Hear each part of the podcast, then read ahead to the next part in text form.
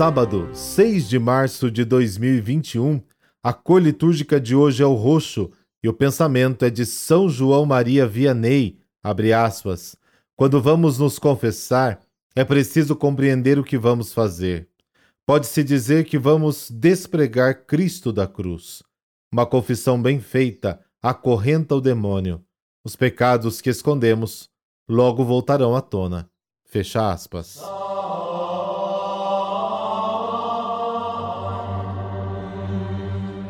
Pelo sinal da Santa Cruz, livrai-nos Deus nosso Senhor dos nossos inimigos.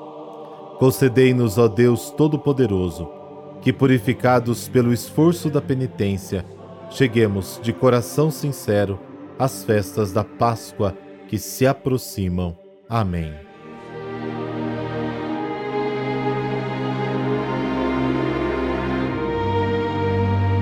Lucas capítulo 15, versículos de 1 a 3 e de 11 a 32.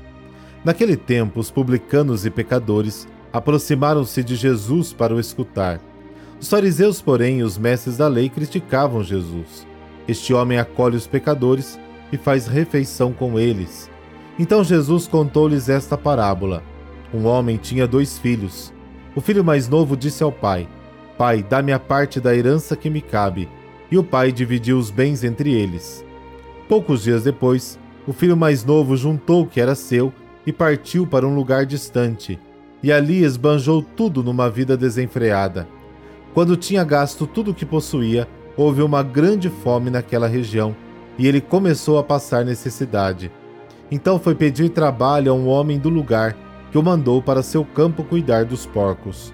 O rapaz queria matar a fome com a comida que os porcos comiam, mas nem isso lhe davam. Então caiu em si e disse: Quantos empregados do meu pai têm pão com fartura e eu aqui morrendo de fome? Vou-me embora, vou voltar para o meu pai e dizer-lhe: Pai, pequei contra Deus e contra ti já não mereço ser chamado teu filho. Trata-me como um dos teus empregados. Então ele partiu e voltou para seu pai. Quando ainda estava longe, seu pai o avistou e sentiu compaixão. Correu-lhe ao encontro, abraçou e cobriu de beijos. O filho então lhe disse: Pai, pequei contra Deus e contra ti. Já não mereço ser chamado teu filho. Mas o pai disse ao empregado: Trazei depressa a melhor túnica para vestir meu filho e colocai um anel no seu dedo e sandálias nos pés. Trazei um novilho gordo e matai-o. Vamos fazer um banquete, porque este meu filho estava morto e tornou a viver. Estava perdido e foi encontrado. E começaram a festa. O filho mais velho estava no campo. Ao voltar, já perto de casa, ouviu música e barulho de dança. Então chamou um dos criados e perguntou o que estava acontecendo. O criado respondeu: É teu irmão que voltou teu pai matou o novilho gordo porque o recuperou com saúde. Mas ele ficou com raiva e não queria entrar. O pai, saindo, insistia com ele. Ele, porém, respondeu ao pai: Eu trabalho para ti há tantos anos. Jamais desobedeci a qualquer ordem tua, e tu nunca me deste um cabrito para eu festejar com os meus amigos. Quando chegou esse teu filho, que esbanjou teus bens com prostitutas, matas para ele o novilho cevado? Então o pai lhe disse: Filho, tu estás sempre comigo, e tudo que é meu é teu. Mas era preciso festejar e alegrar, porque este teu irmão estava morto e tornou a viver. Estava perdido e foi encontrado. Palavra da salvação. Glória a vós, Senhor.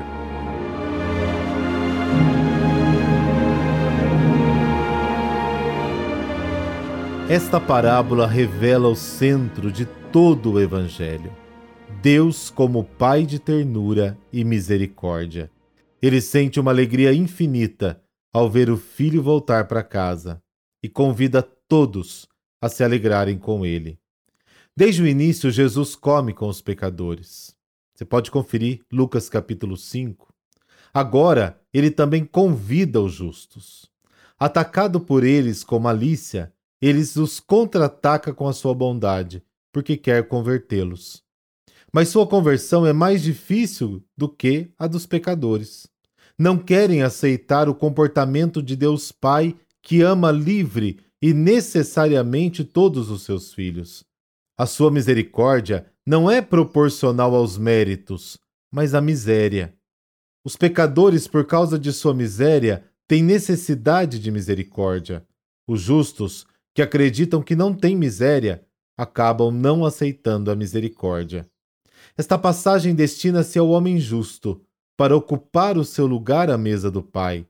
Ele deve participar da festa que faz para o seu filho perdido e encontrado.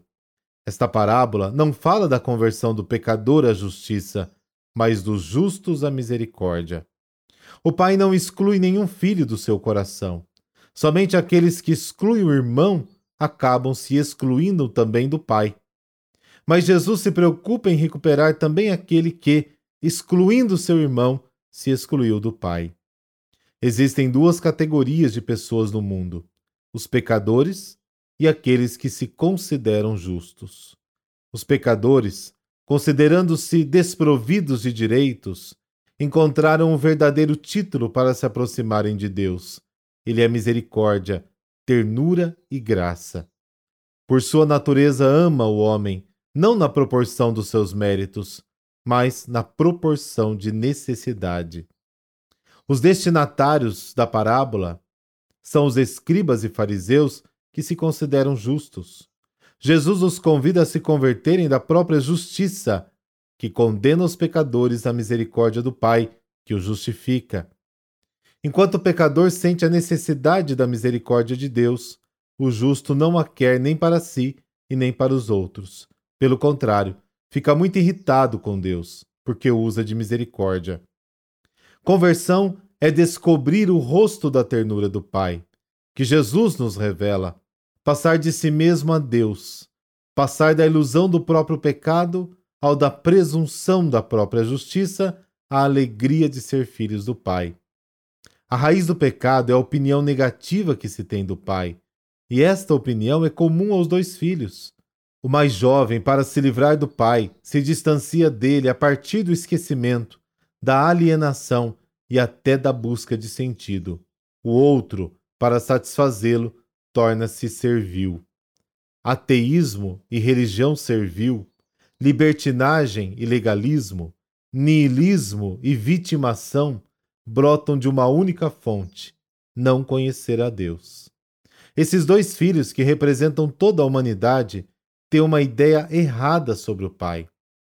Esta parábola tem como primeira intenção levar o irmão mais velho a aceitar que Deus é misericordioso. Esta descoberta é uma alegria imensa para o pecador e uma derrota mortal para os justos. Entre aspas. É a conversão da própria justiça à misericórdia de Deus, que consiste em voltar-se para o Pai, que se dirige totalmente a nós, em experimentar o seu amor por todos os seus filhos.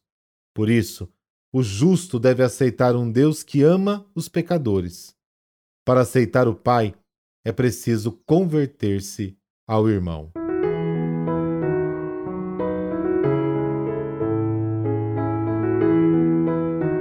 E hoje a igreja celebra Santa Rosa de Viterbo. Santa Rosa, que lembramos neste dia, muito cedo começou a externar atitudes extraordinárias, coragem e amor ao Senhor. Nasceu em Viterbo em 1233, de uma família pobre e humilde a sua história nos conta que, quando tinha apenas três anos, fez preces a Jesus para que revivesse uma tia e foi atendida. Com sete anos, Rosa pegou uma forte doença que foi um meio para começar sua vida de consagração. Disse que Nossa Senhora apareceu a ela restituindo a saúde e chamando-a para total entrega de vida. Santa Rosa, antes mesmo de ter idade suficiente, resolveu vestir um hábito franciscano, já que sua meta era entrar na Ordem de Santa Clara de Assis. Menina cheia do Espírito Santo, Rosa enfrentou os hereges cátaros, que semeavam a rejeição às autoridades.